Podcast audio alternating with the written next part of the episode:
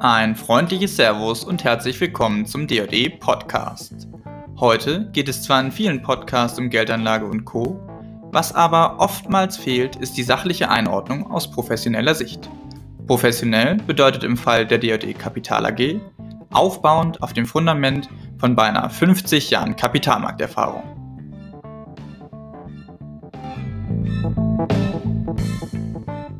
Mein Name ist Konstantin von Essen und ich bin heute Ihr Moderator. Spätestens seit dem russischen Überfall auf die Ukraine sind Aktien und Unternehmen in den Fokus der Anleger gerückt, die lange Zeit einen schwierigen Stand hatten. Dazu gehören unter anderem Aktien aus dem Rüstungsbereich, aber auch Ölkonzerne. Über letztere wollen wir im heutigen Podcast sprechen.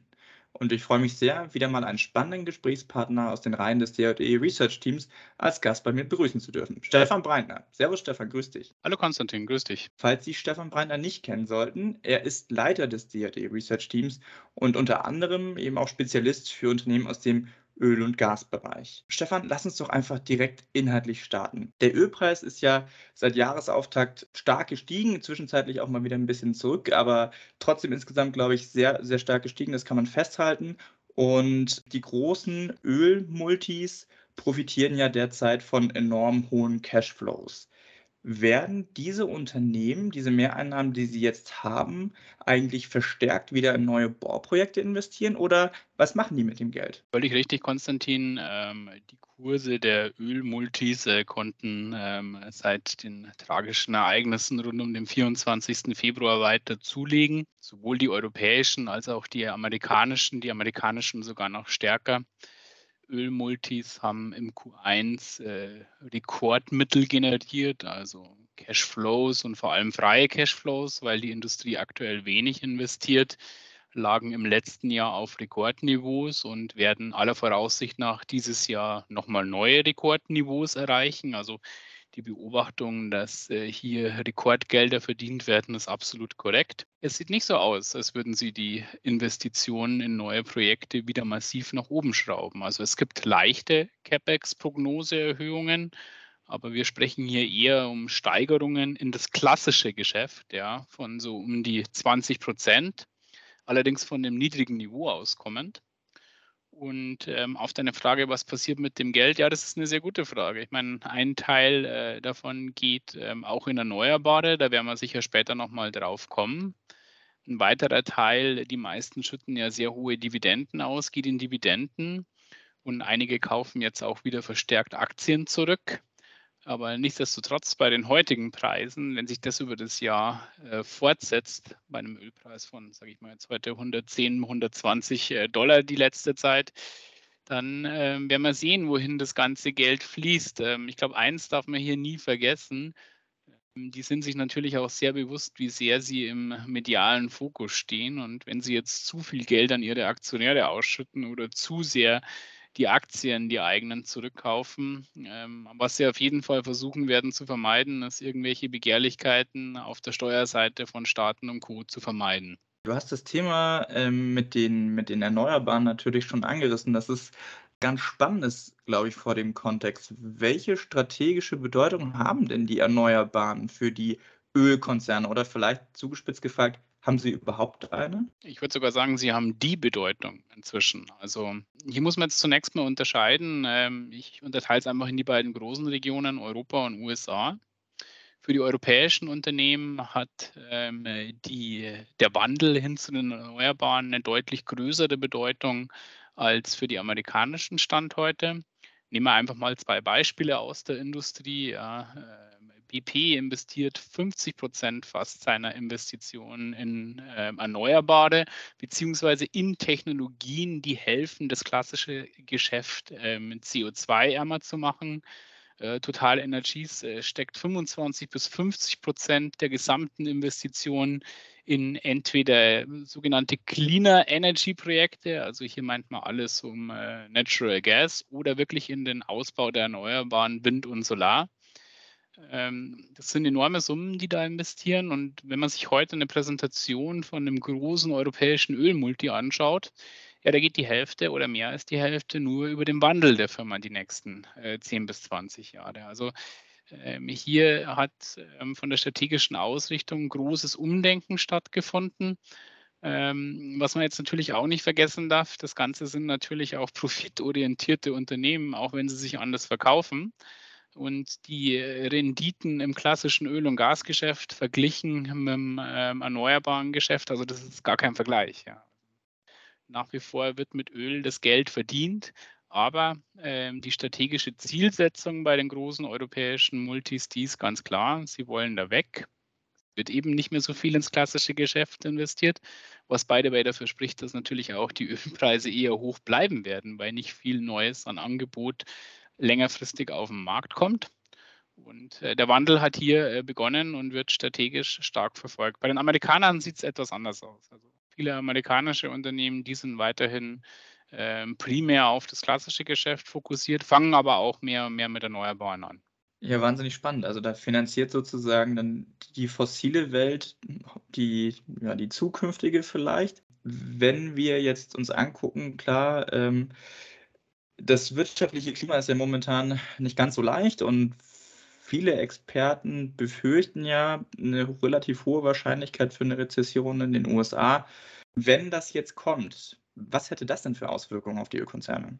Momentan sieht man es nicht, muss man dazu sagen. Ähm, nehmen wir mal die USA hier als Beispiel. Ähm, hier steht auch die Driving Season vor der Tür Benzinlagerbestände, Diesellagerbestände, aber auch äh, klassische Öllagerbestände in den USA sind auf extrem tiefem Niveau, ähm, oftmals acht Jahrestiefs und darunter. Ähm, also hier hat man momentan eine Marktsituation, ja, wo wir halt auch kein Lager haben. Also alles, was an Neuprodukt so quasi kommt, wird auch direkt verkauft, auch zu den heutigen Preisen. Aber äh, man muss ja äh, hier immer auch in die Zukunft schauen. Und ähm, im Falle von einer Rezession ähm, muss man definitiv von rückläufigen Ölpreisen ausgehen, keine Frage. Weil dann wird einfach äh, aus vielen Industrien weniger nachgefragt. Man muss aber auch keinen Crash befürchten, meiner Meinung nach. Weil ganz einfach die Angebotslage weiterhin sehr, sehr angespannt ist. Jetzt haben wir ein Ölembargo Light äh, gegen Russland ähm, hier in Europa. Äh, in Amerika haben wir die Situation, dass trotz der hohen Ölpreise ähm, die Bohraktivität in den sogenannten Shale, Fracking, Schiefergasgebieten zwar steigt, aber weit unter Vorkrisen oder früheren Niveaus liegt. Also ist schon fast ein bisschen verwunderlich, dass sie ähm, hier einfach nicht mehr machen. Es gibt aber auch mehrere Gründe, die man hierfür anführen kann. Ähm, das geht los mit, ähm, dass zum Beispiel äh, hier die Nummer eins der Branche in den Schieferölgebieten, ähm, ExxonMobil, ja, mehr und mehr Umweltaktivisten jetzt auch direkt im Aufsichtsrat sitzen hat. Das Ganze ist ja auch eine wenn es anders dargestellt wird, eine aus dem Umweltblickwinkel sehr, sehr fragwürdige Technologie. Ähm, also es ist auf jeden Fall nicht umweltfreundlich, ja, in den Fracking-Gebieten ähm, Öl und Gas abzubauen. Das zeigt ja auch so ein bisschen diese ganze Problematik, die man hier hat. Ja. Natürlich können die erhöhen, die können auch mehr Gas fördern. Das ganze Gas kann dann auch in Flüssiggas gewandelt werden und ähm, in die Welt verschifft werden. Nur eines ist es sicher nicht, dieser ganze Prozess. Und das ist umweltfreundlich und noch weniger ist es CO2-arm. Aber ähm, hier ist es doch ein bisschen verwunderlich, dass hier nicht mehr passiert sogar. Und das spricht im Falle einer Rezession äh, dafür, dass der Preis zwar sicher korrigieren wird vom heutigen Niveau, aber ähm, auch nicht ähm, äh, sicher nicht äh, sich halbieren wird als Beispiel. Okay, also Angebotsseite bleibt sozusagen eher limitiert, so wie halt aktuell der Fall. Ja, ich glaube sogar, dass sie sehr limitiert bleibt, äh, Konstantin. Ja, okay. Also ich glaube, das ist ähm, eine der Thematiken, die momentan ähm, am Markt nicht äh, richtig eingepreist ist, meiner Meinung nach. Mhm. Ähm, man, man, kennt den Ölmarkt, man hat äh, die Daten äh, zurückliegend, man kennt die Nachfrage, man kennt das Angebot. Ähm, es ist äußerst verwunderlich, warum zum Beispiel die OPEC 10, also die zehn größten Ölförderer innerhalb der OPEC nicht mehr Öl fördern. Ähm, insbesondere die afrikanischen Staaten hängen hier deutlich hinter den erlaubten Quoten, was ja eigentlich aus einem ähm, Gewinnblickwinkel, Cash-Generierungsblickwinkel überhaupt keinen Sinn macht, dass man beim Ölpreis von 118 äh, Dollar, wo wir heute beim Brent stehen, nicht mehr fördert. Und ähm, der, der einzige Grund, äh, den es hier wahrscheinlich äh, zu nennen gibt, warum das so ist, ist, sie können einfach nicht mehr fördern. Man darf nie vergessen, Ölförderung ist ein schwieriges, ein schmutziges und vor allem ein anlagenintensives Geschäft. Und wenn die Anlagen nicht permanent gewartet werden und hier wirklich auch qualifiziertes Personal am Werk ist, dann ist es schwer, Förderquoten zu halten. Und jetzt sehen wir am Weltmarkt, dass eigentlich nur äh, Saudi-Arabien seine Produktion deutlich erhöhen könnte. Wahrscheinlich politische Gründe aktuell, warum die das nicht machen. Ähm, wir sehen noch eine gute Produktion aus Russland weltweit. Ich glaube nicht, dass die Russen das halten können äh, nach vorne, weil äh, insbesondere die russische Öl- und Gasindustrie ist auch auf ausländische Technik angewiesen und auf Material für die Fördereinheiten, das aus dem Außenland kommt. Das kommt nicht mehr. Also hier werden die Sanktionen mit einem Zeitverzug auch zu einer niedrigeren Produktion führen ähm, frühere starke Länder, die jetzt genannt werden, dass hier viel gemacht werden muss, äh, Venezuela ähm, als Beispiel oder auch der Iran, ja, da wurde jahrelang nichts investiert. Also man wird jetzt auch hier aus Venezuela nicht gleich wieder mehr Öl und Gas äh, sehen. Ja, und insgesamt haben wir hier halt auch die Situation, dass sich die großen Konzerne das ganz, ganz genau überlegen, ob sie hier wirklich investieren wollen und wer machen. Weil, wie ich es vorher schon erwähnt habe, für die europäischen Multis ist die Strategie klar. Ja. Wir gehen in Erneuerbare ja, und äh, bauen das klassische Geschäft bei Weitem nicht mehr so aus, wie sie es in der Vergangenheit getan haben. Also nach vorne gesehen ähm, denke ich, äh, dass dieser Markt ähm, angespannt bleibt. Ähm, ich denke auch, es ist insgesamt die richtige Entwicklung. Ähm, wir müssen ähm, um die 1,5 Grad äh, Erwärmung irgendwann erreichen, einfach auch einen Wandel treiben. Ähm, und ähm, hohe Preise werden den Übergang zu Erneuerbaren sicher beschleunigen. Aber generell ist hier meiner Meinung nach gar nicht das Problem die Industrie, äh, Konstantin. Also die Industrie, die würde sogar gerne mehr machen. Also ähm, gib ihnen die Rahmenbedingungen, dann geht der erneuerbare äh, Ausbau viel, viel schneller. Man darf nie vergessen, das Kernproblem beim Ausbau der Erneuerbaren in Europa, aber auch weltweit, ist der Permitting-Prozess, dass es so lange dauert, bis diese Unternehmen eine Genehmigung bekommen. Das heißt, eigentlich, es gibt gar nicht die Möglichkeit, die, das Angebot wirklich auszubauen, außer von ganz paar ausgewählten äh, Playern am Markt. Schon mal spricht dafür, dass die Angebotsseite, wie du sagst, stark limitiert bleibt, wenn nicht sogar vielleicht so noch ein bisschen limitierter wird. Das heißt aber auch, ähm, dass die Unternehmen sich trotzdem nicht sicher sind, ob sie beim alten Geschäft bleiben. Also du hast ja auch schon die aktivistischen ähm, Shareholder angesprochen die da eine Rolle spielen, gerade bei den Amerikanern. Was genau macht denn jetzt der Anleger aus der Entwicklung? Also ist das, ähm, sind die Unternehmen denn trotzdem, trotzdem weiterhin spannend? Ich meine, Wandel ist natürlich auch irgendwie immer ein gefühltes Risiko, gerade wenn man sozusagen vorfinanziert. Ist denn da die Preisentwicklung schon drin in den Kursniveaus oder, oder geht es da noch weiter nach vorne? Ich würde sagen, die aktuellen äh, Öl- und Gaspreise hat keines der Unternehmen im Sektor eingepreist. Man rechnet ja damit, dass dieses Preisniveau nicht nachhaltig ist und zurückkommen muss. Ähm, ich würde sagen, in den Schätzungen der kommenden Jahre ähm, sind nirgendwo ähm, die heutigen Öl- und Gaspreise eingepreist. Was zunächst mal für einen Anleger, wenn er hier investieren will, eine gute Nachricht ist glaube, die ganze Industrie und der Sektor bleibt aus einem weiteren Grund ähm, auch spannend und das ist der, dass er einfach wenig investiert. Also hier wird wenig investiert, hier wird viel freie Liquidität erzeugt, die in signifikanten Umfang bei vielen in Form von Dividenden und Aktienrückkäufen an die Aktionäre zurückgegeben wird. Das macht den Sektor meiner Meinung nach interessant. Was spricht gegen den Sektor? Ja, natürlich die ganze äh, Thematik äh, rund um ESG, wobei äh, Ölkonzerne generell äh, auch ESG-konforme Investments sein können.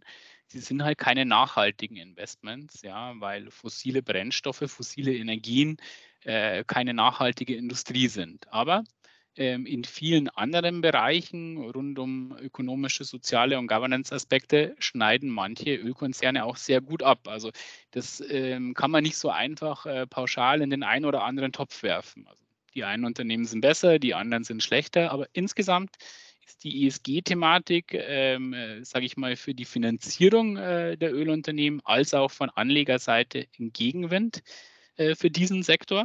Ganz langfristig spricht natürlich auch dagegen, wenn der Wandel bis 2040 in signifikanten Umfang gelingt, dass man es hier um eine Industrie hat, äh, dass es hier um eine Industrie dreht, die sich ja neu erfinden muss. Und ich glaube, für Anleger ist die beste Mischung einfach diejenige, dass man auf Unternehmen setzt, die einerseits wenig Schulden haben. Ich würde bei solchen Unternehmen immer auf Titel schauen, die wenig Schulden haben, weil sie sind ja ein sogenannter Price Taker. Also sie können den Preis über ihr Hauptgut, das sie verkaufen, nicht beeinflussen. Sie müssen den Weltmarktpreis mehr oder minder nehmen. Ähm, sie können nur auf der Kostenseite was tun. Somit ist es immer gut, wenig Schulden zu haben. Und ähm, der nächste Punkt wäre dann auf die zu schauen, die in diesem ganzen Wandel schon relativ weit sind. Also die heute schon ein großes Erneuerbaren-Portfolio haben, äh, die das hier auch weiter ausbauen, die auch die Expertise in-house haben Plus äh, spannend natürlich politisch bedingt ähm, aus äh, dem Renditeblickwinkel sind diejenigen mit einem hohen Exposure äh, zu Flüssiggas, weil hier einfach ähm, in Europa perspektivisch deutlich mehr Flüssiggas importiert werden wird, um die Abhängigkeit vom russischen Gas zu reduzieren. Ich glaube, man hat schon gemerkt, also wahnsinnig äh, vielschichtig, viele, viele verschiedene Faktoren, die da zusammenkommen.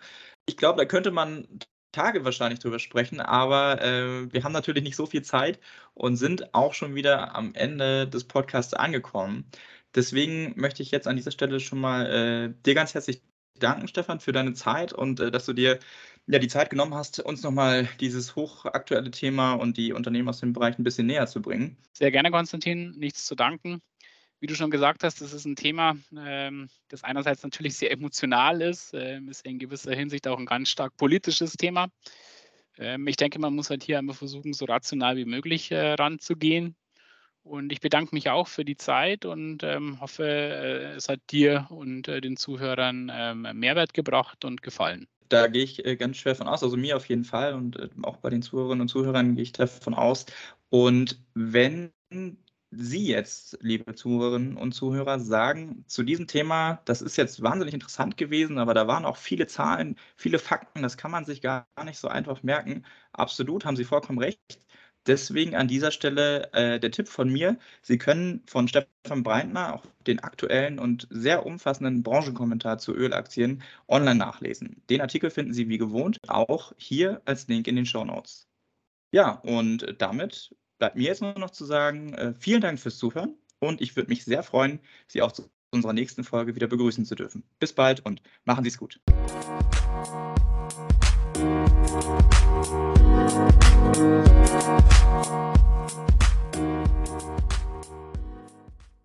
Dies ist eine Marketinganzeige der DJE Kapital AG.